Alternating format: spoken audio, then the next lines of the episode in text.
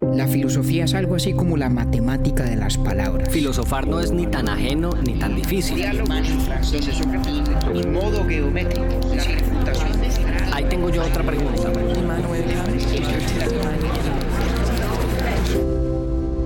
Urbi et Orbi a la ciudad y al mundo. Buenos días, buenas tardes, buenas noches. Sobre el episodio de hoy solo quiero decir una cosa.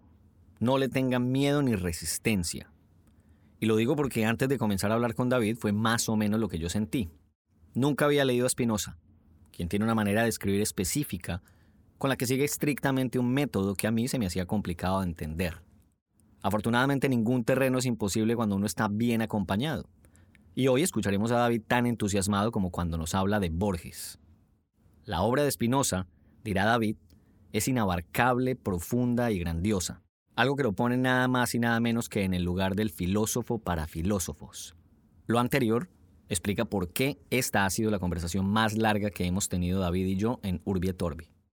Como ya es costumbre, David me demuestra por qué la buena filosofía se hace acompañado.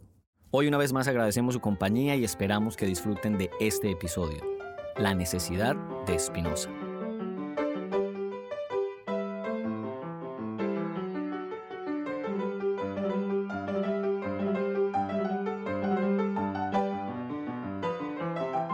Compañero David Zuluaga. ¿Cómo me le va? Hola Octavio, ¿qué ha habido? ¿Cómo va la vaina? Bien, bien. ¿A usted le ha pasado que cuando le dice vaina a alguien que no es de Colombia le da risa? sí, tiene razón, eso pasa. Sí, y usted, usted usa la palabra, no tanto como yo, pero sí la usa. Sí, a veces se me sale, eso es cierto. Oiga, casi que no llegamos nosotros, y al menos yo, a entender por qué en el cabezote de Urbi et Orbi usted sale por ahí diciendo el modo geométrico. Hoy ya llegamos al modo geométrico. Porque yo debo confesarle A, los pelagatos que yo no tenía idea. Alguna vez usted me dijo, no, eso es espinosa. Pero pues hasta hoy voy a entender, y me imagino que alguno que otro también va a entender así como yo, qué es lo del modo geométrico, porque hemos llegado donde este personaje, que además lo tiene usted muy entusiasmado, y por eso el dato inútil pero divertido de hoy también es de Espinosa, como para no, no rayar ahí en, para no distraerlo, usted mejor dicho. Cuente a ver. De pronto usted lo sabe porque usted mira mucho a, este filósofo, pero vamos a ver si de pronto le traigo un, dato inútil pero divertido de Spinoza. Él, digamos que se ganaba la vida puliendo lentes. Sí, eso es cierto. ¿Sabía usted eso? Sí, señor. Ah, es que no, pues es que yo obviamente ni, ni pretendía sorprenderlo con eso a usted. No solo pulía lentes, sino que parece que precisamente eh, esa actividad profesional tuvo algo que ver con su muerte relativamente joven por la, ingesta del polvillo de vidrio, ¿no? Sí, porque él, murió de, pues, algo en los pulmones. Sí, correcto. No sabemos si sea cierta qué, pero parece que el polvillo de vidrio algo tuvo que ver con la cosa. Y parece que era muy bueno en eso, ¿no? Eso dice, era muy famoso en, en los Países Bajos. Sí. Los lentes fabricados por Espinos. Eso es cierto. Han tenido ustedes el dato inútil pero divertido a cargo por primera vez de David Zuluaga. Una que otra cosa divertida me sé por ahí, aunque tenga que ser de vida de filósofos ilustres. Hombre, muchas. Yo sé que no solamente es de vida de filósofos ilustres, yo puedo dar fe de eso. Vea, ¿usted por qué está particularmente tan emocionado con Spinoza? Porque le voy a decir una cosa, no es que usted haya carecido de entusiasmo en alguno de los capítulos, porque eso no es verdad, pero le siento la misma emoción, o al menos casi la misma, que cuando hablamos de Borges. Sí, no es, no es un accidente. De hecho, Borges fue un lector riguroso y admirador de Spinoza. Porque a mí Spinoza me fascina. A mí este tipo me parece fuera de serie. Y aquí donde me ve, no solamente estoy emocionadísimo de hacer este episodio, sino cagado el susto también. Si yo he dicho que para hacer un capítulo de, de Nietzsche necesito un par de aguardientes, aquí estoy con una copa de vino para acompañar el camino de Espinosa. Hombre, me hubiera dicho, yo lo hubiera acompañado, con lo difícil que me queda. Pero bueno, paso. Con lo difícil que le con lo mucho que necesita de excusas. Porque es que Espinosa es, es inabarcable, es muy difícil tratar de transmitir el impacto profundo que yo creo que suscita en cualquier lector atento de su obra en la conversación que vamos a tener. Vamos a ver qué tanto lo, logramos, pero emocionado porque lo admiro profundamente y como le decía, cagado el susto también, porque este es difícil de, de, encapsular, muy difícil de encapsular, no, no por falta de claridad suya, sino por la ambición extraordinaria de lo que quiso hacer, Ok. que es exquisita.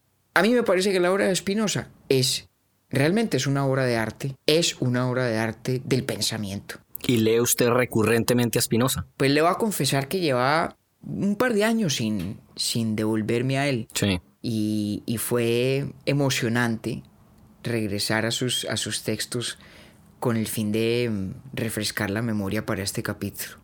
Fue emocionante, delicioso, delicioso. Me decía usted además que este es un filósofo para filósofos. Sí, Porque al menos en mi espectro yo sí le tengo que decir que no, yo pues sí, el nombre y a lo sumo. arranquemos por ahí. Spinoza es un tipo, podríamos decir, de segundo orden en el canon de la filosofía. No, no lo digo en el sentido de sus méritos, sino digamos que no es de los que se estudia en el colegio. Así es. Entonces, por lo menos relativamente desconocido, pero universalmente respetado entre los filósofos. Mire, le voy a contar, por ejemplo, cosas que han dicho grandes pensadores sobre, sobre Spinoza. Sí. Bertrand Russell escribió una historia de la filosofía occidental donde tiene un breve capítulo dedicado a Spinoza y arranca con la siguiente frase. Spinoza es el más noble y más entrañable de los grandes filósofos. Intelectualmente otros lo han superado, pero éticamente es superior a todos. Como consecuencia de ello, fue considerado en vida y durante un siglo después de su muerte como un hombre de perversidad terrible. Eso lo dijo Bertrand Russell. Eso decía Russell. Sí. Y Hegel decía, mucho antes de Russell, que ser seguidor de Spinoza es el inicio esencial de toda filosofía. Y Nietzsche le escribió una vez una carta a su amigo Franz Overbeck en 1881 donde dice lo siguiente. En mi soledad, que como las alturas en las elevadas montañas me cortaba a veces la respiración, he encontrado ahora a un compañero. Hmm. Hablando de Spinoza. Sí. Porque usted me va a contar más tarde que este fue el que le preparó el camino, ¿no? En muchas cosas sí. Exacto. Es decir, esto lo cuento porque hay algo curioso, algo extraño, en que la filosofía de Spinoza sea tan poderosa, tan cautivadora para estas grandes mentes y a la vez tan esotérica, es decir, en el sentido de que no está, digamos, puesto allí enfrente de todos, ni lo tratamos como parte del canon regular de la historia de la filosofía, a menos que se, digamos, adentre uno a sus profundidades. Por eso digo que es tal vez un filósofo para filósofos. Y una de las razones de eso es precisamente el estilo de Spinoza. ¿no? Su obra más importante se publicó póstumamente, La Ética. Su título completo es Ética Ordine Geométrico Demonstrata.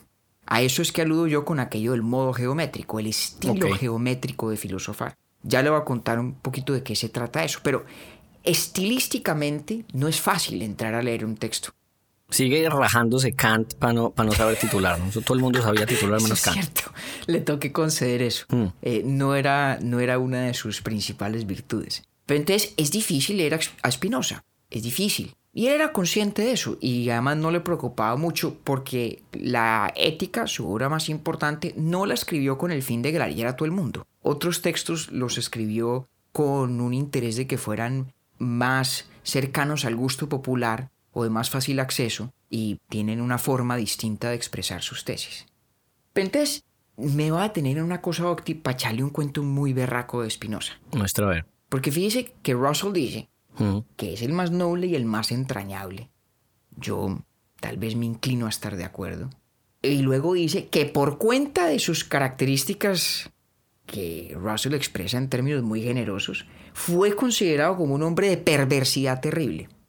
Eso tiene que ver con un hecho que marca la vida de Spinoza. Y déjeme le cuento un poquito quién era este personaje. Spinoza nació en 1632 en la ciudad de Ámsterdam. Vivió toda la vida en Holanda y de allá nunca salió. Sí. Y murió, murió muy joven. Murió en 1677. Es decir, a la edad de 45 años. A Holanda me refería, yo pues ahí fe de ratos, a Holanda me refería ahora cuando dije Países Bajos, por supuesto. Ah, sí, Sí. bueno, son eh, equivalentes, equivalentes. Y, y además en esa época las Provincias Unidas, Sí. Se llamaba técnicamente. Pues muy bien, resulta que Spinoza venía de una familia de judíos sefardíes. Su familia había sido expulsada de la península ibérica en el siglo anterior, Sí. en, el, en el siglo XVI, y eh, porque eran portugueses, no españoles, y fueron a dar allá, fueron a dar a Ámsterdam.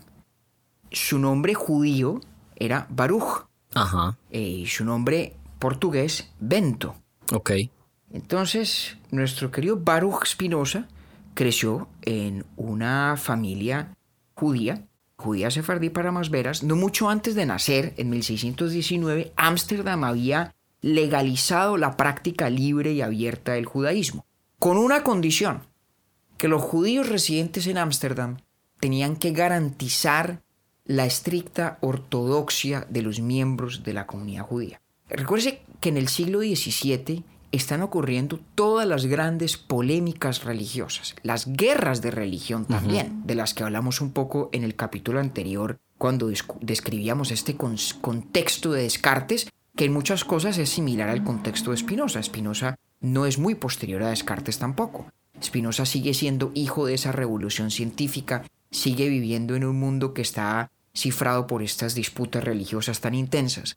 Y entonces los holandeses básicamente dijeron, miren, ustedes pueden practicar el judaísmo abiertamente, siempre y cuando haya una clara ortodoxia de la práctica religiosa, de la cual no pueda desviarse la gente. ¿Con qué fin? Con el fin de que los judíos no terminaran involucrados en las discusiones entre las distintas sectas religiosas que en ese momento se peleaban en la política holandesa de la época. Entonces eso condujo a que la comunidad judía tuviera, digamos, un, un especial rigor en la protección de esa ortodoxia, fruto de lo cual excomulgaron a mucha gente. Cuando de pronto aparecía un tipo diciendo unas vainas que parecían contrarias a los principios dogmáticos que la comunidad había adoptado en ese entonces, lo excomulgaban. Y hubo un caso muy famoso de un tipo que se llamaba Uriel da Costa, Sí. que negó la inmortalidad del alma, por ejemplo. Era judío sefardí también. Sí. Negó la inmortalidad del alma. Lo excomulgaron en 1633, o sea, al año de nacer Spinoza. Y de penitencia le impusieron la flagelación si quería ser reincorporado a la comunidad, ¿cierto?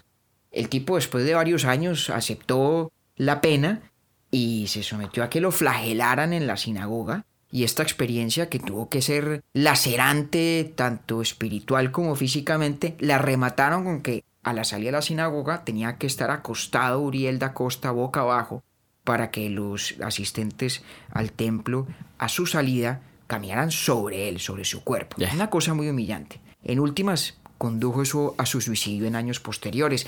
Y este tipo de eventos, pues tenía que conocerlos y entenderlos Espinosa muy bien.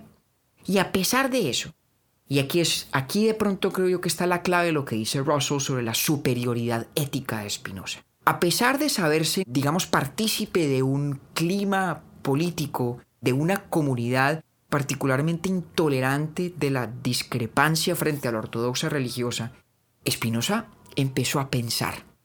Y llegó a donde sus pensamientos lo condujeron. No antepuso sus prejuicios, no antepuso nada. Lo llevó por el rumbo por el que lo condujo lo que él llamaría la luz natural de la razón. Y es que estoy tan callado es precisamente por eso, porque estoy pensando en que usted ya va a arrancar obviamente ahí a, a- ahí va a coger camino.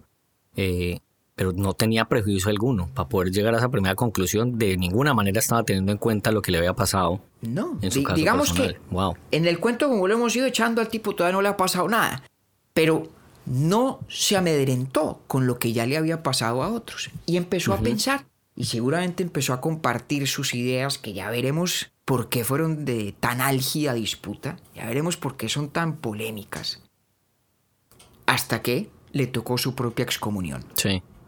Y el 27 de julio de 1656, la comunidad judía de Ámsterdam promulgó un decreto de excomunión contra el señor Baruch de Spinoza.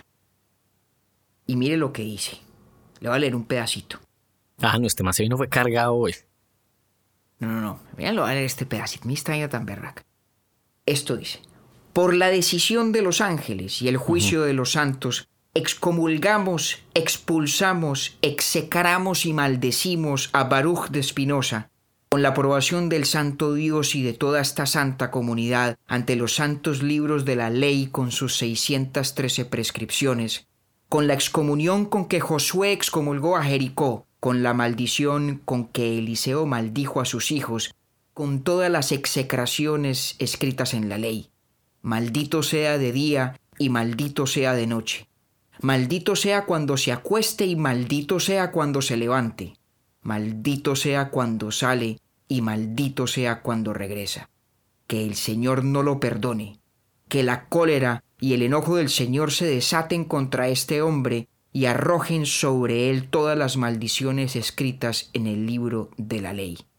Ordenamos que nadie mantenga con él comunicación oral o escrita, que nadie le preste ningún favor, que nadie permanezca con él bajo el mismo techo o a menos de cuatro yardas, que nadie lea nada escrito o transcripto por él. Imagínese esa vaina. Y Ave María. A diferencia además de lo que pasó con Uriel da Costa, la excomunión de Espinosa no tenía una cláusula de reincorporación a la comunidad, digamos, sometido a alguna pena o algún escarmiento. Sí, porque acuérdese que a Uriel pues, lo flagelaron. ¿Hubo castigo físico ahí también o no? No, no, no. Porque el castigo físico del otro era, digamos, el tiquete de entrada otra vez a la comunidad judía. Ajá, exacto. Lo aceptó voluntariamente Uriel de Acosta para poder reincorporarse. Para poder volver. Pero a este ni la opción le dieron. Claro, y es una excomunión que en ese contexto no era solamente una declaración de exclusión religiosa, sino de exclusión en la vida práctica. Ajá. No podían hablar con el excomulgado, leer sus textos, estar cerca físicamente de él o ella. ¿No? Sí. Y entonces usted se preguntará, Opti, o se preguntará a nuestros cinco pelagatos, ¿a cuenta que le metieron semejante guarapazo a Espinosa?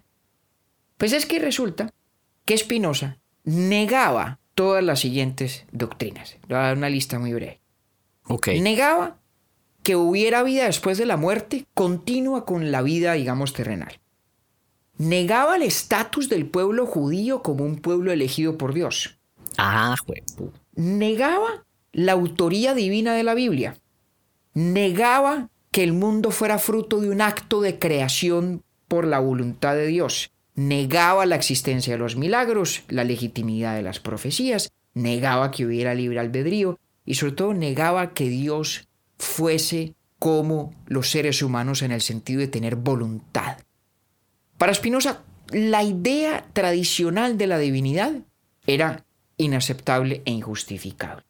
Y para colmo de males, compañero, estaba a favor de la democracia y de la tolerancia de las libertades religiosas. Como para completar ahí el paquete. Como para completar el paquete. Y mire usted la prueba del talante ético de este hombre. No solamente tenía que saber que aquello venía, ¿no? Esa excomunión. Sino que cuenta un amigo suyo que la siguiente fue su reacción. Me embarco gozoso en el camino que se me ha abierto, con el consuelo de saber que mi partida será más inocente aún que el éxodo del pueblo judío al salir de Egipto. Esa fue la respuesta del tipo. Y entonces ahí fue que se dedicó a fabricar o a pulir lentes porque además le interesaba la óptica como tema de estudio, como disciplina científica, y a escribir, y a escribir. Muchos años después, de hecho, poco antes de morir en el 77, sí. le llegó además una oferta a la berraca. En 1673 le llegó una carta ofreciéndole una cátedra en la Universidad de Heidelberg. De haberla aceptado, habría sido el primero de los grandes filósofos de la modernidad temprana en ser profesor universitario. Y en la carta en la que le ofrecían le decía usted es un berraco, qué maravilla que lo tuviéramos acá, y confiamos en que usted sabrá utilizar el púlpito con debida prudencia para no, digamos, turbar las aguas de la paz civil, etcétera, etcétera. Como dándole a entender, Ajá. pues que... Cójala suave. Cójala suave, tampoco va a decir cualquier barbaridad. A lo cual Espinosa contestó, palabras más, palabras menos, diciendo, no gracias, te lo agradezco, pero no. Porque cualquier cosa que coartara su libertad de pensar, de nuevo, de seguirle... No, pues además después de la que le habían metido, pues que, que va a poner a negociar con la universidad. Ya después de eso, entrado en gastos, ¿sí? Y fruto de esa excomunión, me olvidaba contarle una vaina que él hizo también. Digo, pues si me han excluido permanentemente ya de la comunidad judía, pues ya no he de llamarme Baruch. Y adoptó su nombre latino, por el que me refiero yo siempre a él por respeto, porque fue el que se puso, fruto de su circunstancia. Benedictus. Benedictus. De manera que, digámoslo ahora sí completo y con plena conciencia de lo que eso implica, este es nuestro capítulo sobre Benedictus de Spinoza. Muy bien. Me gusta cómo estás llevando, me estás llevando paseadito. ¿Vale? Ah, Bueno, pues es que, es, que, es, es que este personaje amerita todo lo que podamos humildemente ofrecerle. Pa' colmo de males, pues Espinosa, digamos que, que tuvo que ser muy cauteloso en lo que publicaba. No dejó de serlo nunca en lo que pensaba, pero fue astuto en lo que publicaba. En eso además tenía que correr, eh, no sé yo si en su sangre, pero ciertamente en su crianza, el hábito de la prudencia, el hábito del secreto de los llamados marranos, todos los judíos que después de la expulsión de la península ibérica tuvieron que adaptarse a unas formas de vida cristianas en sociedad y secretamente judías en la vida íntima de la familia. El criptojudaísmo, que tuvo que hacer parte de la tradición familiar de Spinoza, tuvo que enseñarle esa cautela. Y efectivamente cuentan que su, su lema ¿sí? personal era la palabra caute, que en latín significa Sí. cautelosamente, con cuidado, ¿no? Y en coherencia con ese principio que de nuevo versa sobre sus decisiones de qué publicar y qué no y cómo, pero no sobre qué pensar, fruto de eso solamente publicó dos libros en vida. Uno muy poco polémico, que se llama, o se llama, Principia Filosofía Cartesianae, que es su explicación de la filosofía de Descartes. Es una especie de Descartes for Dummies, por decirlo de alguna manera. Ese lo publicó bajo su pluma porque pues no, no enarbolaba Sí. tesis suyas, sino que ofrecía una exposición rigurosa y cuidadosa de las tesis de Descartes. Y ya luego escribió su famoso Tractatus Teológico-Políticos, que es, entre otras cosas, una gran defensa de la libertad religiosa, una crítica de esa tesis de la elección divina del pueblo judío, explica además su teoría de que la Biblia es escrita por seres humanos, que hay que tratarla como un texto cualquier otro, con un criterio de análisis histórico, que hay que reconocer sus incoherencias, que no es una obra de autoridad divina y por lo tanto infalible. Es decir, una visión absolutamente adelante de su tiempo en, en su doctrina de exégesis.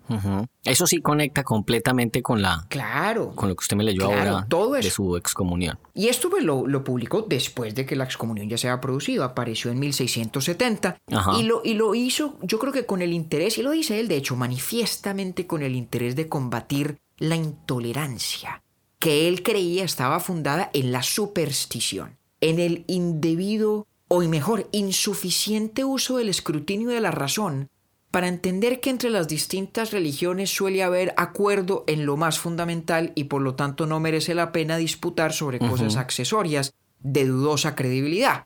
Eh, Spinoza tenía confianza, tenía fe en que una lectura tradicionalmente racional de las cosas, desapasionada, podía conducir a un mundo más tolerante. Pero no era pendejo, no era pendejo, con lo cual lo publicó de manera anónima.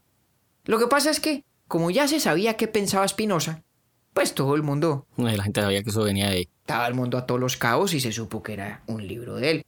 Con lo cual, viendo la reacción que suscitó, que fue violenta, dijo, no, yo ni loco publico mi ética. Ya. Y la ética solo se publicó después de su muerte, con la ópera póstuma que organizaron algunos de sus amigos y discípulos. Y por fortuna, Pero qué importante es lo que me ha contado hasta ahora, compañero, perdón, lo interrumpo.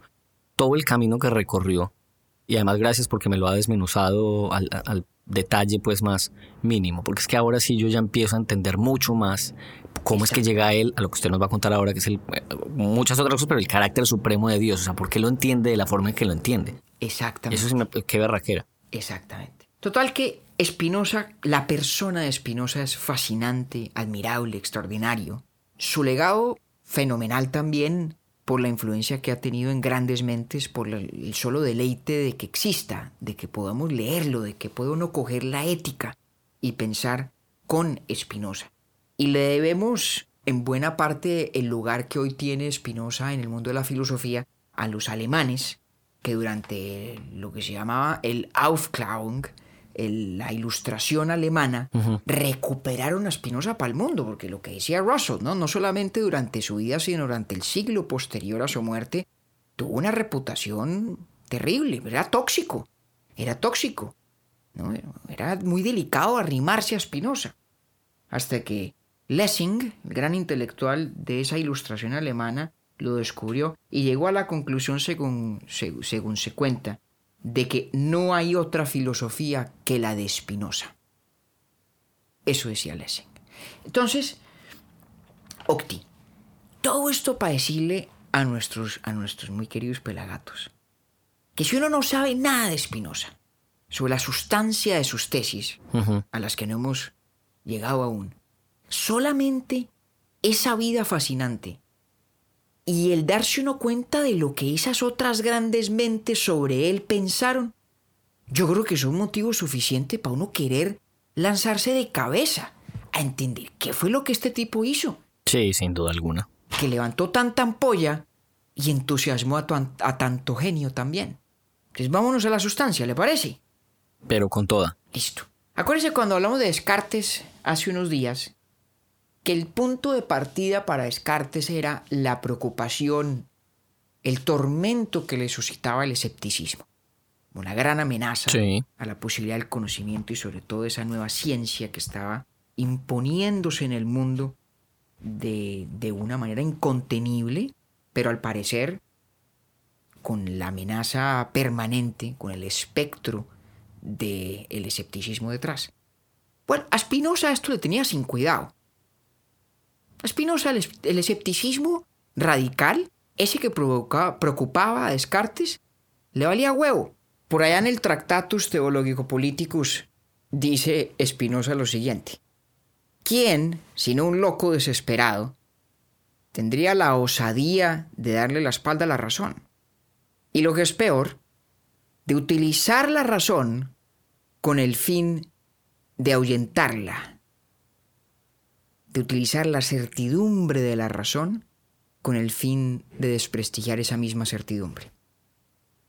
En esto, Spinoza le sigue los pasos una larga tradición de filósofos que no se han preocupado particularmente por el escepticismo porque les parece que el escepticismo tiene un componente de contradicción. Si el escéptico dice que no hay ningún conocimiento posible, pues evidentemente al menos hay un conocimiento posible es decir, el conocimiento de que ningún otro conocimiento es posible.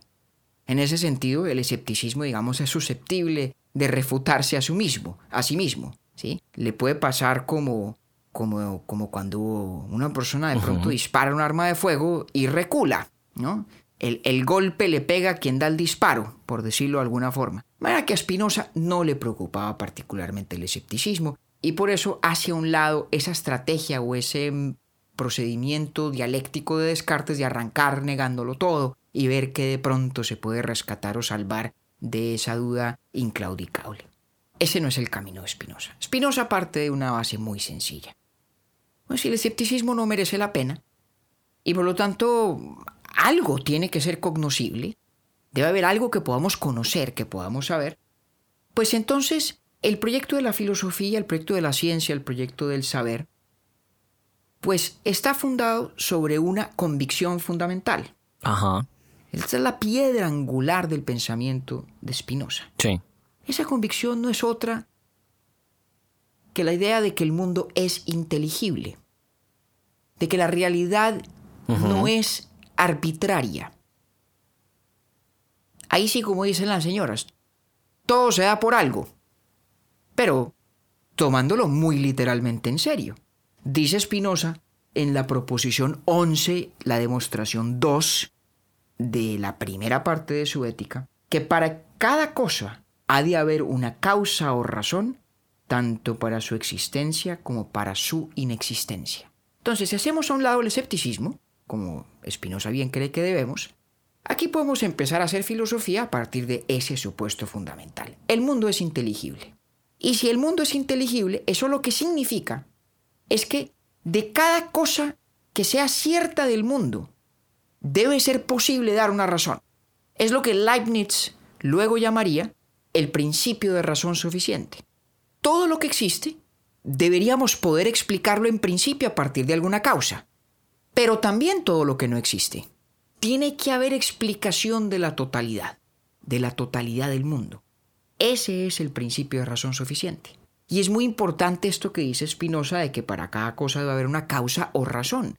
Sí, porque cuando Spinoza dice causa o razón, en, el, en latín, el idioma en el que escribió la ética, dice causa sive ratio, eso lo que significa es que no necesariamente son causas en el sentido más tangible de la palabra, en el sentido más común, que supone que hay un antecedente en el tiempo que produce una consecuencia posterior, temporalmente posterior, ¿no?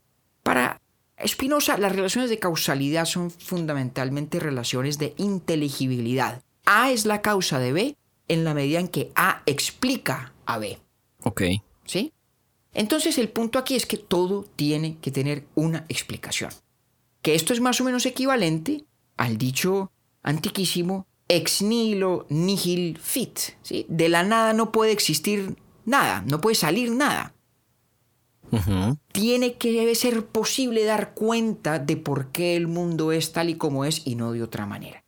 Y para Spinoza eso es una presunción absolutamente indispensable de cualquier actividad de comprensión del mundo. Como si nos dijera, aunque no lo dice expresamente, pero creo que se colige así de sus escritos, que solo hay dos caminos. O el escepticismo, que es inaceptable y que no tenemos que tomarnos muy en serio tampoco, o la idea de que algo es cognoscible, pero si algo es cognoscible es porque en principio todo es explicable. Porque en principio todo es inteligible. Y esto tiene todo que ver, ahí sí me voy a lo que usted mencionaba, del método geométrico o el modo geométrico, lo que él llama en el título de la ética ordine geométrico. Porque Spinoza cree, y esto es lo que lo hace un racionalista, tal vez el más de todos los racionalistas, que como el mundo es en su totalidad inteligible, y la inteligibilidad no es otra cosa que el ser susceptible de comprensión a través de la razón, significa que la razón puede, ella sola, dar cuenta de buena parte de la estructura del mundo. Puede que no de cada detalle suyo, pero si el mundo es inteligible, si todo lo que existe así como lo que no existe, existe o no existe por alguna razón, ¿Le asiste alguna explicación?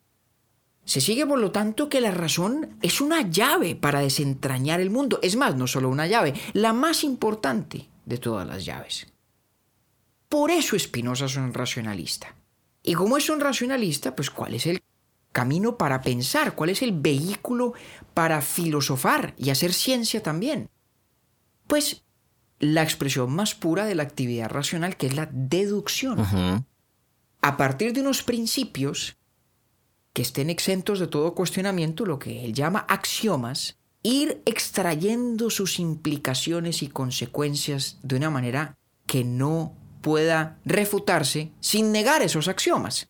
Entonces Spinoza hace con la filosofía lo que quiso hacer Euclides en la matemática.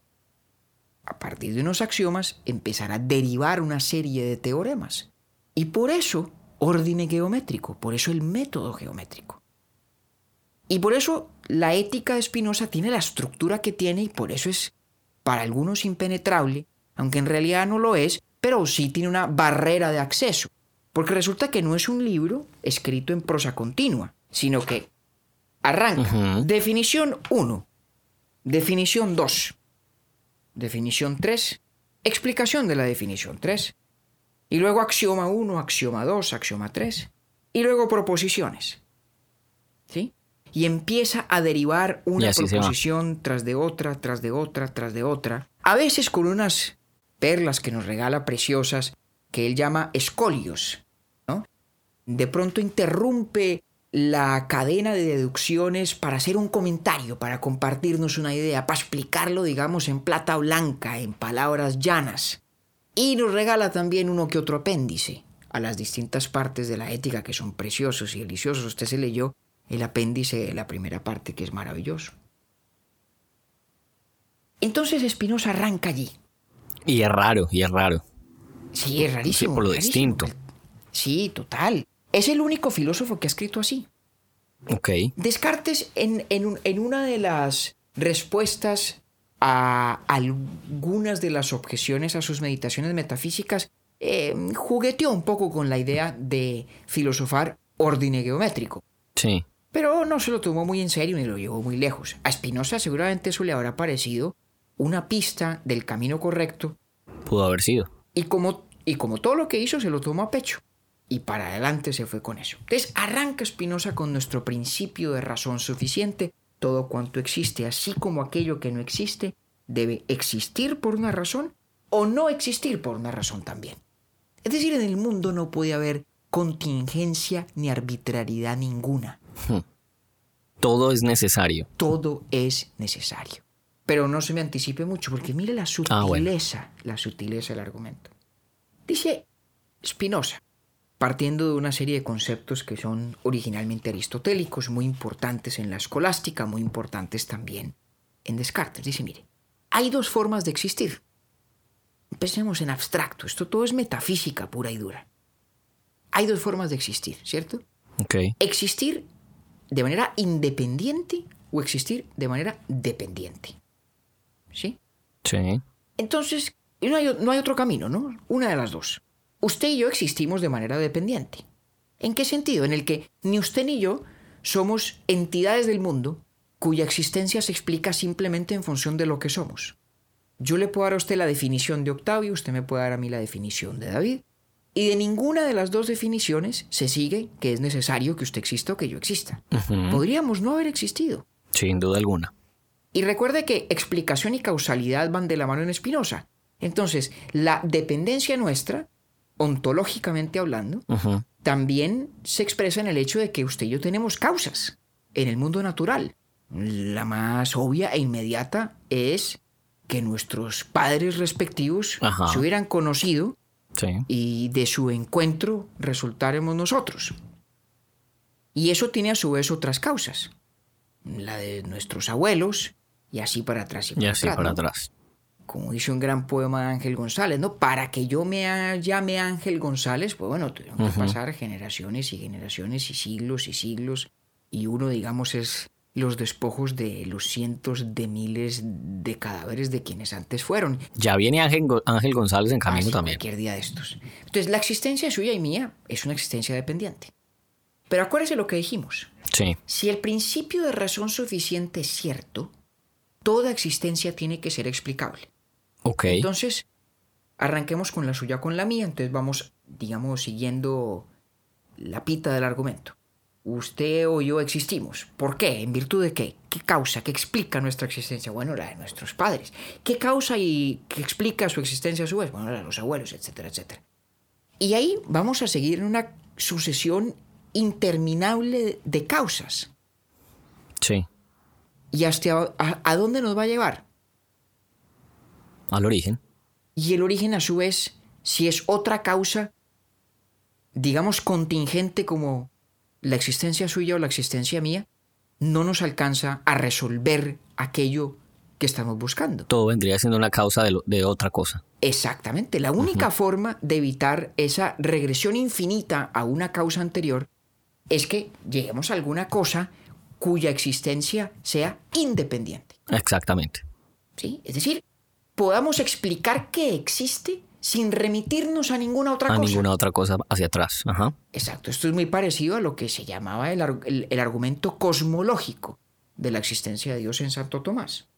Entonces, ¿qué es lo que pasa? En, pa- en palabras de, de Spinoza, las existencias dependientes son lo que él llama modos y las existencias independientes son las sustancias. Una sustancia no es nada distinto de una cosa, algo, ¿sí? que es perfectamente explicable en sí mismo, sin remitirse a nada más.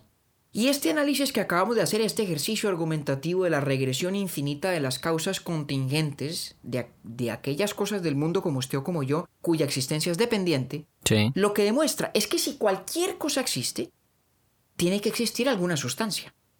Porque si no, no podríamos explicar la existencia de eso que existe, ¿cierto? Hasta ahí bien. Sí, hasta ahí vamos bien. Bueno, ¿y qué es, y qué es una sustancia? Bueno, sustancia es una cosa. Una cosa que tiene que tener alguna esencia, tiene que ser algo. Ajá. No basta con decir que existe y que existe independientemente. Sí. Tiene que tener alguna característica, tiene que ser algo, determinadamente algo.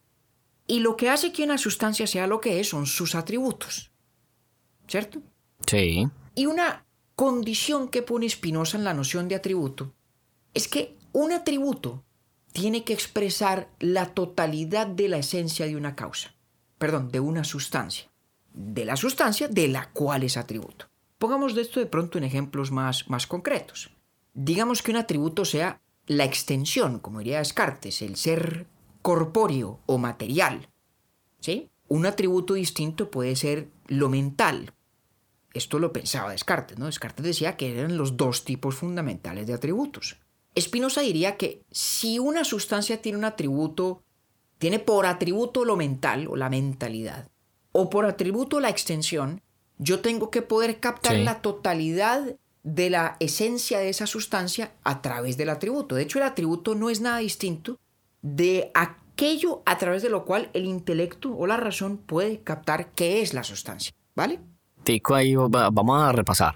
Vamos a repasar que ahí Sí. La cosa se complicó. Digamos que hemos dicho que la noción de sustancia en principio se reduce a la idea de que algo exista de manera independiente. Eso, eso es sustancia. Entonces esa es la primera pregunta. Si hablamos de sustancia, tiene que ser algo que existe de manera independiente. Y de manera independiente lo que significa para Spinoza es que lo que esa sustancia es tiene que cabalmente explicar su existencia. No necesito yo remitirme a nada fuera de esa sustancia para explicar que, por qué existe tal y como es. Muy bien. En el caso suyo y mío, que somos existencias dependientes, es imposible explicar la totalidad de lo que somos sin remitirnos una cantidad de cosas por fuera de nosotros. Que fueron necesarias para nuestra existencia. Infinidad de cosas. O sea, dar una explicación total que haga perfectamente inteligible quién es Octavio y por qué, solo es posible si yo cito miles, probablemente decenas, centenas de miles de factores externos a Octavio, ajenos a Octavio. Ajá, de acuerdo. La necesidad de recurrir a algo por fuera de la entidad o el objeto para explicarlo demuestra que es dependiente desde el punto de vista ontológico. Ok. Por eso es que Spinoza dice que la sustancia no puede ser contenida por otra sustancia. Exactamente. La sustancia, una sustancia tiene que ser, digamos, una forma de existir en el universo que es absolutamente autosuficiente desde el punto de vista racional. Es decir, yo la puedo poder explicar y entender plenamente sin remitirme a nada fuera de ella. Sí. Ahora, decir que una sustancia es independiente es no decir nada todavía de ella. Estamos caracterizándola, digamos, formalmente, pero no estamos diciendo qué es. Y la idea de atributo es la forma de explicar qué es la sustancia. Entonces, por ejemplo, si pensamos en Octavio o en David, Sí. a través del atributo de la extensión, de la corporeidad, pues tendríamos es que explicar por qué Octavio es lo que es desde el punto de vista de su cuerpo. Entonces daríamos una cantidad de explicaciones de la corporeidad de Octavio, Sí. de las causas que explican que su cuerpo tenga la configuración que tiene y no otra, etcétera, etcétera. Un atributo es, digamos, una dimensión de lo que una sustancia es, que permite entenderla. Y ahí sí no podemos explicarlo como Montaigne. ¿Cómo así? Porque es David, Octavio es Octavio. Ah, sí. Exactamente. De hecho, explicarlo solamente ahí sería renunciar al propósito de entender. Absolutamente. Exactamente. Sí. Porque el punto, el punto de Spinoza es que no, no, no. No puede ser hechos brutos, digámoslo así. No pueden ser hechos arbitrarios que simplemente Octavio es. Punto. No, no, no, señor. Tenemos que poder dar alguna explicación de por qué Octavio es y por qué es como es, ¿no? Sí. Entonces el argumento va de que si cualquier cosa existe, pues tendremos que decir también que tiene que al menos haber una sustancia, ¿cierto? Porque si no, daríamos vueltas eternamente en círculos remitiéndonos a cosas por fuera de cada existencia dependiente para dar cuenta de ella. Para que se acabe esa regresión infinita, tiene que haber alguna cosa que exista Sí. de manera independiente, cuya naturaleza baste para concluir el argumento. Ahí acaba la concatenación de causas, ¿vale? Y entonces él llega a una única sustancia. A una única sustancia.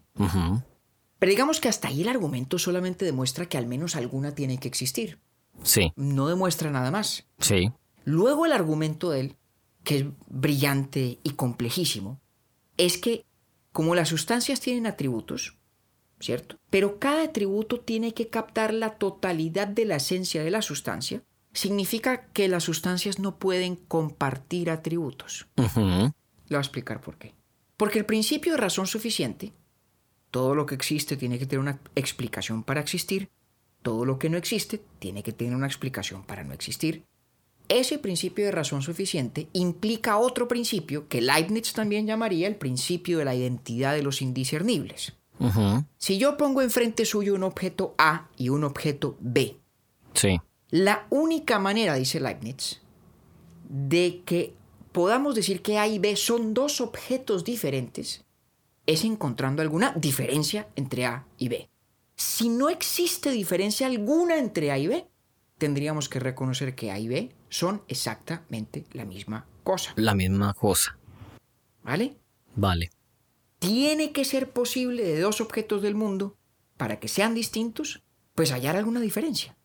Eso suena súper intuitivo, porque lo es. Entonces, venga, me da igual.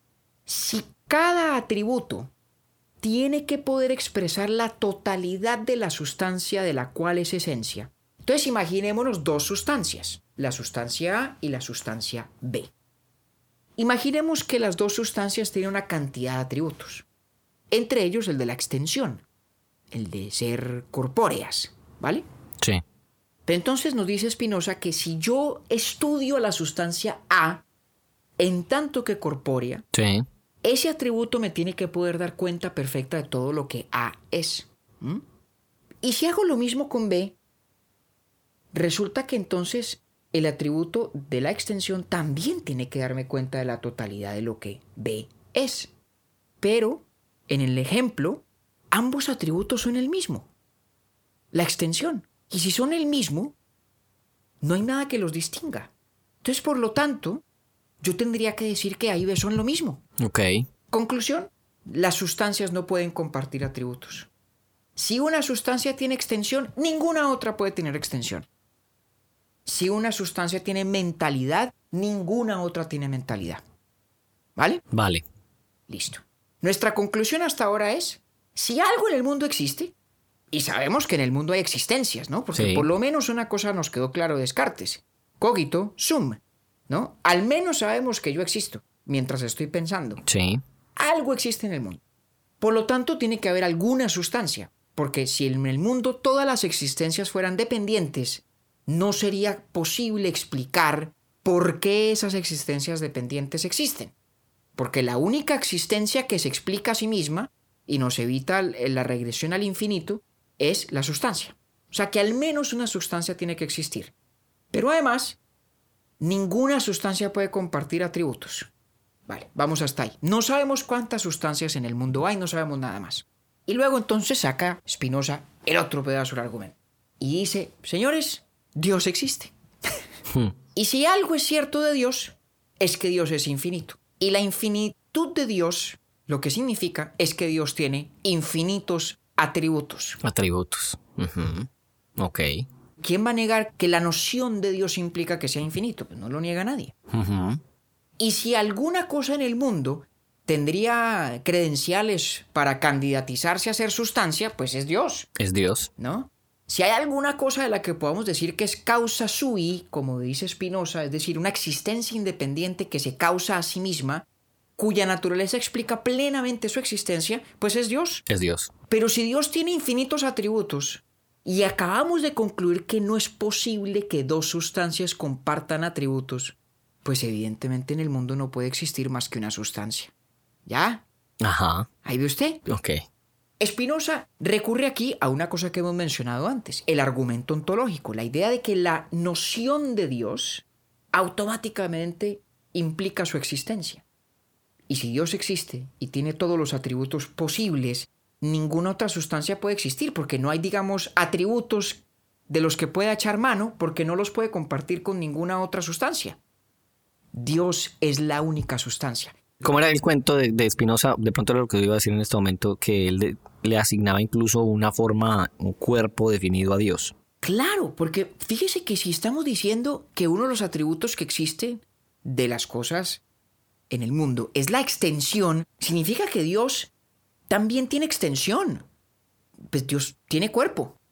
Lo que pasa es que el cuerpo de Dios es la totalidad de todo lo que existe corpóreamente. Contiene a todo. Y aquí es donde, aquí es donde empiezo a entender por qué Spinoza levanta los, las ampollas que levanta. Porque dice Spinoza, Deus sive natura, que en latín significa Dios, o lo que es lo mismo, la naturaleza. Dios es la única sustancia. Es decir, todo lo que en el mundo existe, existe como un modo de Dios.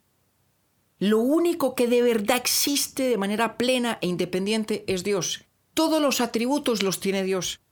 Y por lo tanto, la totalidad de la naturaleza es Dios. ¿Y qué hace uno desde la letra de Spinoza con la maldad entonces? O los aspectos negativos que hay en la existencia. Muy buena pregunta. Muy buena pregunta. Me la guardo un minutico. Claro que sí.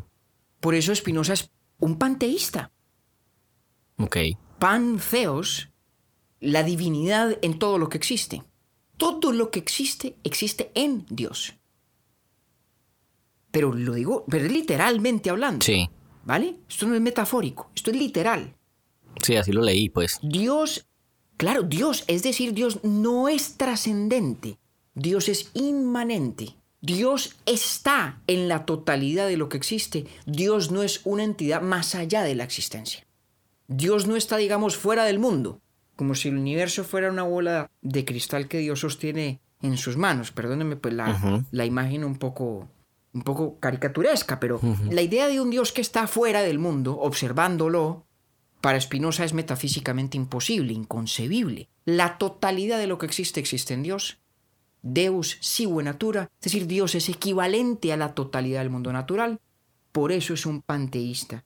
Por eso es un Dios inmanente y no trascendente. Y eso tiene unas implicaciones radicales. La primera de ellas es lo que se llama la doctrina del necesitarismo. Porque, a ver, si algo es cierto de Dios es que Dios es todopoderoso. ¿Cierto? Spinoza no niega eso. Y el hecho de que Dios sea todopoderoso para Spinoza significa que absolutamente todo lo que es concebible para Dios existe y es real. Spinoza niega una de las ideas más enquistadas en la tradicional concepción de la divinidad y es que Dios tiene una voluntad que es distinta de su intelecto. Mire, por ejemplo, un ejercicio sencillo. Cuando una persona reza, ora y le pide algo a Dios, ¿sí? Sí. un poco la imagen de Dios que hay detrás es un Dios que puede concebir la posibilidad de conceder lo que se le pide, Sí. pero que tiene en su voluntad la potestad de concederlo o no. Es una concepción que Spinoza diría es antropomórfica, Sí. ¿sí? Como que da cuenta de Dios como si fuera una persona, como si fuera un ser humano, pero todopoderoso. Bueno, para Spinoza es imposible defender esa separación entre el intelecto divino y la voluntad divina. Todo cuanto es concebible para Dios existe. Pero además si algo es cierto de Dios, es que todo lo que Él es lo es necesariamente. Pero entonces si todo lo que existe existe en Dios, entonces todo lo que existe existe necesariamente. Y por lo tanto para Spinoza no hay idea más absurda que el libre albedrío. Ahí se me metió pues al rancho. Preparándole el camino al amigo mío, pues el de Ahí me diciembre. meto yo a usted al rancho. Ahí me le meto yo al rancho a usted. ¿Sí? Porque entonces, fíjese que tradicionalmente hablamos de la oposición entre el libre albedrío y el determinismo. Sí. El determinismo es la idea de que, dadas unas condiciones iniciales del mundo, todos los estados posteriores del mundo, del universo, a lo largo del tiempo, están determinados en función de las leyes de la naturaleza. Entonces es como quien dice, bueno, si en el momento del Big Bang el universo tenía las características X, Y y Z, supongamos Sí. que yo pudiera hacer una caracterización total del universo en ese momento, el determinista cree que dado que las leyes de la naturaleza son constantes y que en el mundo no hay ninguna infracción de esas leyes, todos los estados posteriores del universo están determinados a partir de esas condiciones iniciales. A que yo no sea capaz de calcularlos o de, de hacer las cuentas y estimarlos. Bueno, perfecto, eso es una limitación del intelecto humano, pero no una característica del mundo. ¿Vale? Sí. El determinismo parte de ese principio fundamental, y es que las leyes de la naturaleza son únicas, unívocas e inquebrantables. Todo lo que existe está sujeto a ellas, no cambian y no admiten excepciones, que es exactamente lo que piensa Spinoza. ¿no? Dice, lo leo, lo cito textualmente en el prefacio de la tercera parte de la ética, donde dice las leyes y las reglas de la naturaleza, de conformidad con las cuales todo ocurre y todo lo que existe cambia de una forma a otra, son siempre y en todo contexto las mismas. Spinoza es un naturalista radical, por eso no admite los, milagros. Para Spinoza la idea de que el fluir natural del mundo tenga de pronto unos quebrantamientos súbitos, cuando digo natural me refiero cifrado por las leyes de la naturaleza. Sí. La idea de que haya, digamos, una, una pausa en la operación de esas leyes para que de pronto, puff, ocurra algo de la nada, para él eso es inconcebible. Y es inconcebible porque viola el principio de razón suficiente, pero fíjese que también es inconcebible en su concepción de Dios, porque si Dios es la totalidad de lo que existe, la idea de los milagros sería algo así como Dios pausando la operación de su propio ser, porque las leyes de la naturaleza son manifestación de la esencia de Dios. En el Tractatus Teológico Políticos dice Spinoza que los decretos divinos, los mandamientos de Dios son las leyes de la naturaleza, que son las leyes de la expresión del ser o de la esencia divina. Pues bueno, el determinismo hace énfasis entonces en las leyes de la naturaleza. El necesitarismo es una tesis más radical aún, porque fíjese que el determinista dice que yo puedo explicar o deducir un estado del mundo a partir de las condiciones iniciales, cualquiera que ellas sean, sumadas a las leyes del mundo natural. El necesitarista va un paso más allá y dice, no, es que las condiciones iniciales tampoco son un accidente, tampoco son contingentes, son necesarias también. Entonces, para Spinoza es literalmente cierto que el universo no puede concebiblemente ser nada distinto de lo que en efecto es. De lo que es. Y dice una cosa aún más dura sobre este tema del libre albedrío. ¿sí? Dice Spinoza, en el apéndice de la primera parte de la ética. De todo esto se sigue que los seres humanos se creen libres, en tanto que son conscientes de su voluntad, de sus apetitos, pero ni siquiera sueñan con las causas que conducen a que tengan esos apetitos y esas voluntades, sino que son ignorantes de esas causas. Para Spinoza, la idea del libre albedrío no es otra cosa que la expresión de nuestra ignorancia, pero no un hecho cierto del mundo. No un hecho cierto del mundo. Spinoza es implacable. Es implacable en el rigor lógico con el que coge ese principio de razón suficiente, ese punto de partida tan escueto, y de allí extrae estas conclusiones que debo decir no son fáciles de refutar en el camino argumentativo, pero que a tantos les han parecido imposibles de aceptar. Mire, a tal punto que, ¿se acuerda que le contaba a este tipo Lessing, el alemán que leyó a Spinoza, se enamoró de él, casi que lo rescató, le rescató su prestigio más de un siglo después de su muerte porque dijo, mire, no hay otra filosofía que la de Spinoza. ¿Se acuerda de eso? Sí. Pues Lessing tenía un amigo, Jacobi, que llegó a la misma conclusión. Dice, si yo sigo el camino de la razón, no tengo más a dónde llegar Sí, no Espinosa. que al puerto de Espinosa. Pero me aterra tanto lo que de allí se sigue, que por lo tanto me decido a abandonar por completo la razón. Wow. ¿Sí? ¿Y, y, y por qué no me regala, o no sé si me- es más adelante, el, lo, que, lo que dijo Nietzsche una vez? No, pues Nietzsche dijo lo que le conté al principio, esto de que cuando descubrió a Spinoza encontró compañía. Por fin encontró con quien compartir la altura de esas montañas donde le faltaba el oxígeno, decía Nietzsche. Pues claro, porque desde allá estaban de acuerdo los dos en que el libre albedrío era una fantasía, era un invento, y por lo tanto todo lo que de él se sigue. Y venga, Mantico, ese libre albedrío está conectado directamente con la voluntad divina que entiende la religión. Claro, claro. Estoy tratando de entender eso. Claro, claro, porque es que fíjese que lo que, lo que Spinoza diagnostica de la tradición religiosa es, mire, a ustedes les ha pasado una vaina que es más o menos comprensible, más o menos normal. Hmm. Lo que les ha pasado es que ustedes observan el mundo, cuando dice ustedes, en realidad está hablando de la humanidad. La humanidad observa el mundo Sí. y le da la impresión de que algunas cosas en la naturaleza son buenas y otras malas. Además, esto contesta su pregunta sobre el problema del mal. Que algunas son útiles y otras no. Y que en general, digamos, el mundo está estructurado de tal suerte que nosotros podemos valernos de él para vivir y para, eh, digamos, florecer en el mundo. Y eso les crea a las personas la idea de que el mundo tiene detrás suyo alguien que lo diseñó. Y que ese alguien seguramente se parece a nosotros, porque el mundo es como cuando nosotros nos inventamos algo. Parece tener un propósito y parece que ese propósito estuviera sintonizado con quienes somos como especie. Entonces Spinoza dice que es más o menos comprensible que fruto de esas observaciones un poco intuitivas, ¿cierto? La gente infiera, lo cito, la existencia de un gobernador, un gobernante de la naturaleza, dotado de libertad como la que creemos tener nosotros, que nos cuida y que ha creado todo para nuestro bien, para nuestro beneficio, para Sí. nuestra utilidad.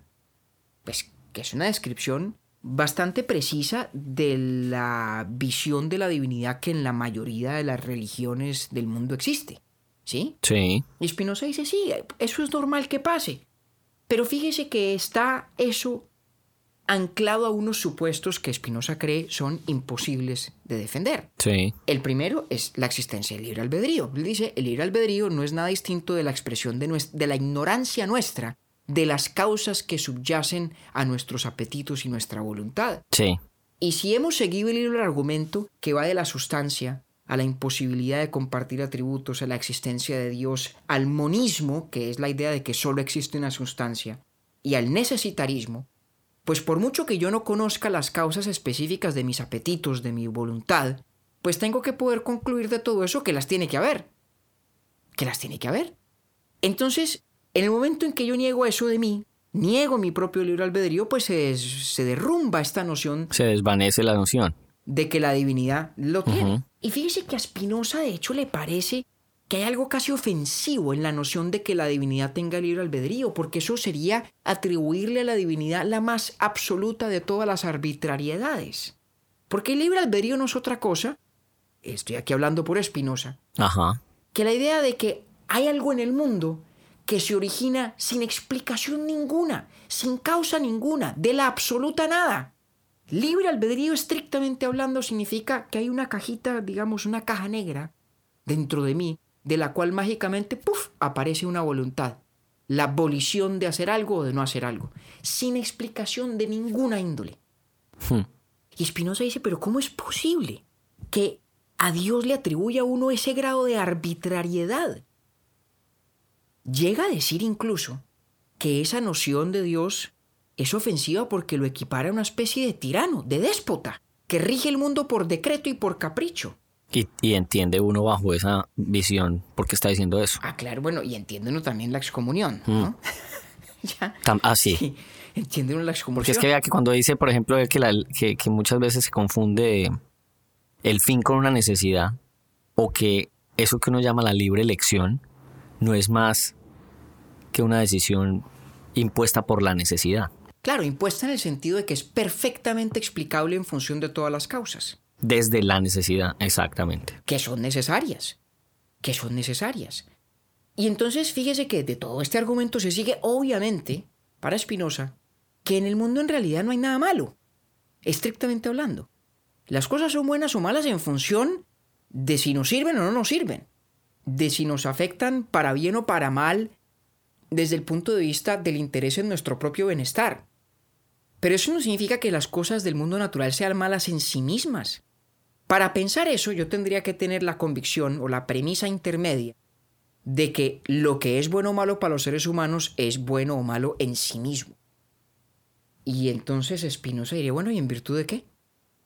¿Qué nos permite declarar que la totalidad de lo que existe existe en función de los seres humanos?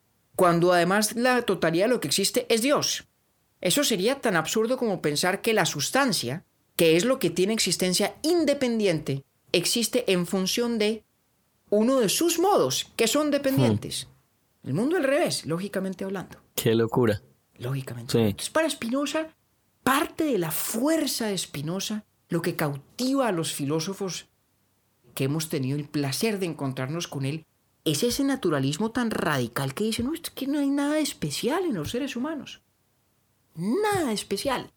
De pronto somos más complejos que otras cosas, pero no somos distintos tipos de cosas. No somos más que una existencia dependiente como cualquier otra. Exactamente, metafísicamente hablando somos lo mismo. Pero fíjese que entiendo, no me acuerdo en qué, en qué capítulo es que usted menciona una frase que se me quedó grabada y es que usted, como David, no piensa que, no, que, que ningún ser cuando cito por ahí a Napoleón Bonaparte, que ninguno de nosotros tiene una importancia cósmica. Y eso lo entiendo mucho más, digamos, con esta conversación. Así no. Para Spinoza solo hay una cosa que tiene importancia cósmica, que es el cosmos mismo, que es Dios. Que es Dios. Lo demás son modos de Dios. Pero todos los modos de Dios son igualmente modos de Dios. Esa es la clave. Mire, la vaina es tan radical y tan en serio que, aunque no nos vamos a adentrar en los argumentos que conducen a Spinoza a esa conclusión, Spinoza tiene una tesis también que se le conoce como el panpsiquismo. Que es que Porque Sp- Spinoza dice esto. Acuérdense que dijimos que Dios tiene todos los atributos posibles. sí, Y acuérdense que habíamos dicho que cada atributo expresa la totalidad de la esencia de la sustancia. Entonces, los dos atributos que más o menos nosotros podemos comprender son lo mental y lo extendido o lo corpóreo. Eso pensaba Spinoza, ¿cierto? Pero si cada atributo expresa la totalidad de lo que existe, significa que la totalidad del universo tiene, por así decirlo, una manifestación corpórea y tiene una manifestación mental. Pero si la manifestación mental y la manifestación corpórea del mundo, ambas en idéntica medida expresan la esencia de Dios, significa que tienen que ser las dos igual de infinitas y absolutamente paralelas. Entonces Spinoza llega a decir que de cada cosa que existe corpóreamente hay una idea de esa cosa. Y esa idea de esa cosa es la mente de esa cosa. Si literalmente, el micrófono que tengo enfrente mío, en tanto que existe corpóreamente, tiene, por así decirlo, una existencia mental paralela, que es la idea de este micrófono. Que podríamos decir es la mente del micrófono. Panpsiquismo. Hay psiquis en todo lo que existe. Todo, todo lo que existe tiene un grado de mentalidad, entre comillas. Y bueno, Spi- Spinoza tiene una explicación muy interesante de en qué sentido yo tengo, digámoslo así, más mentalidad que mi micrófono, ¿no? Pero fíjese que ni siquiera el tener mente es una cosa excepcional de los seres humanos. Es de pronto tener en mayor grado algo que también existe en todo lo demás. Nadie más radicalmente que Spinoza ha acatado la máxima célebre, ¿sí? De natura non facit saltum. La naturaleza no da saltos, no da tumbos. Es perfectamente continua. Su estructura y sus leyes y que lo, lo que la explica, lo que la hace ser lo que es, son exactamente las mismas en todo contexto, en todo tiempo, en todo ámbito, para toda cosa. Es decir, si alguien quiere irse a un pensamiento filosófico que derrumba de tajo esa noción de que los seres humanos tenemos, como, como usted decía, importancia cósmica, de que somos el ombligo del mundo, pues que vaya y se siente a conversar un día con nuestro amigo Espinosa. no, pues a mí me dejó sacudido con el libre albedrío, por ejemplo. No, Usted no es el único. Está en compañía, por ejemplo, del gran Leibniz, de quien hablaremos después. Y Octi, bueno, yo no sé si justificado o no el culillo que tenía al principio, por lo menos sé que, que nos ha resultado insuficiente lo que ya tal vez es más, la- el más largo de nuestros episodios, Ok. porque todo lo que hemos hablado no pasa de la primera de las cinco partes de Imagínese la usted. ética de Spinoza. Eso le iba a decir yo ahí durante la conversación, que de, de la ética, por ejemplo, va es en la, en la cuarta parte, ¿no? Imagínese, Octi. Lo más propiamente hablando ético está en la cuarta y en la quinta parte, correcto. La buena noticia o la buena consecuencia de eso es que tenemos a Espinosa para rato. Podemos volver a ver muchas veces. Yo estaba pensando era que está muy bien que siga usted entonces empezando el capítulo asustado, porque le va muy bien. O porque avanzó muy poco. o muy lentamente. Pero con esto que hemos hecho hoy, yo creo Octi, que logramos por lo menos recoger, espero yo, el ímpetu intelectual fundamental, ese instinto que impulsa toda filosofía, toda ciencia, que es el instinto de lo inteligible, de creer que el mundo lo podemos desentrañar racionalmente y llevarlo a sus consecuencias lógicas más radicales, sin compasión, sin miramiento ninguno por la tradición, el prejuicio, el hábito, la costumbre, nada. Ese es el coraje de Spinoza, esa es la valentía de Spinoza, esa es la superioridad ética que con razón Russell le atribuía y que tiene estas implicaciones fantásticas y deslumbrantes de un naturalismo radical que nos tumba a nosotros de ese curubito en el que nos hemos montado fruto de nuestra propia ignorancia y de nada más, diría él, que ensalza a Dios llevándolo al lugar de ser lo único que en realidad propiamente hablando existe, pero que lo ensalza transformando la noción que de él tenemos. Diciendo no tiene una voluntad distinta de su intelecto. Dios no toma decisiones, Dios no tiene caprichos. Dios en sentido estricto ni ama ni odia. ¿Sí? Dios es la totalidad de lo que existe. El mundo es la expresión absolutamente necesaria de todo lo que Dios es y todo en cuanto en Él hay. Y por eso Dios es la naturaleza, es la totalidad de lo que existe. Eso es lo que nos ofrece Spinoza. Antes de irnos, hombre, compañero, no me puedo ir yo sin preguntarle en qué se parece el Dios de Spinoza al de Descartes. O, me lo llevo hasta las dos horas con una pregunta. No mucho. Digamos, se parecen en que son omnipotentes, en que son infinitos, en que tienen todas las perfecciones. Pero el Dios de Descartes conserva la diferencia entre la voluntad y el intelecto divino, que es muy importante. Y de hecho, el Dios de Descartes crea a su voluntad las leyes de la lógica y habría podido crear otras en vez de las que hay. Porque, porque tuvo voluntad de crear esas. Exactamente. Para Descartes es literalmente cierto que si Dios hubiera querido, dos más dos podría no ser cuatro. Ya. Spinoza dice que eso es absurdo. Spinoza dice que eso es reducir a Dios a la arbitrariedad y que la arbitrariedad no es un piropo. sí, eso no es, eso no es una cosa que le quede bien a Dios. La arbitrariedad es más bien propia de los que lo excomulgaron. Tal vez diría Spinoza eso. Diría Spinoza. Diría Spinoza eso. Cierto. Déjeme cerrar, nos hemos extendido mucho, Óctigo Galano, lo perdonen nuestros pelagatos y que tal vez en este punto ya no serán cinco, sino los dos o tres que queden. O sea, usted y yo. Bueno, o nosotros, bueno, usted y yo, sí, nosotros dos, no importa. Le voy a cerrar con este cuento. ¿Sabe quién era un gran espinosista? ¿Quién? Albert Einstein. ¿O jodas? Sí, señor. Vea. Vea, le voy a leer una cosita que escribió Einstein, que ya la va a poder usted poner en toda su debida perspectiva. Dice Einstein, comillas, no hay duda de que detrás de todo esfuerzo científico de orden superior hay una convicción semejante al sentimiento religioso de la racionalidad o inteligibilidad del mundo. Esta firme convicción que va de la mano de un sentimiento profundo encarna mi concepción de Dios. En términos más llanos, puede describirse como el panteísmo de Spinoza. Wow. Pues hombre, ¿volvemos algún día al viejo Benedictus? No, pues me debe cuatro partes. bueno, por lo menos a usted. No sé si a los demás que nos escuchen, pero por lo menos a usted le debo. Le debo. Eso ya hay más de uno. Confío yo. Vamos a ver. Compañero, muchas gracias. Mi querido Octi. Me toca decir como, Dios mío, en tus manos colocamos este día que ya pasó hoy la noche que llega. Diría Espinosa que no hay ni siquiera necesidad de decir eso, porque el día que ya pasó y la noche que llega son parte constitutiva de Dios. No hay necesidad de ponerla en sus manos porque son modos de la existencia divina desde ya y desde siempre. Qué berraquera. Un abrazo, compañero. Lo mismo, Octi. Urbi et Orbi es producido por Bielo Media, con la música original de Felipe Durán, la coordinación general de Camilo Zuluaga y la dirección creativa de María Cristina Pimiento. Agradecemos especialmente a Luchi y Titín por la voz del cabezote y nuestro logo. Nosotros somos David Zuluaga y Octavio Galvis. Feliz día, feliz tarde o feliz noche.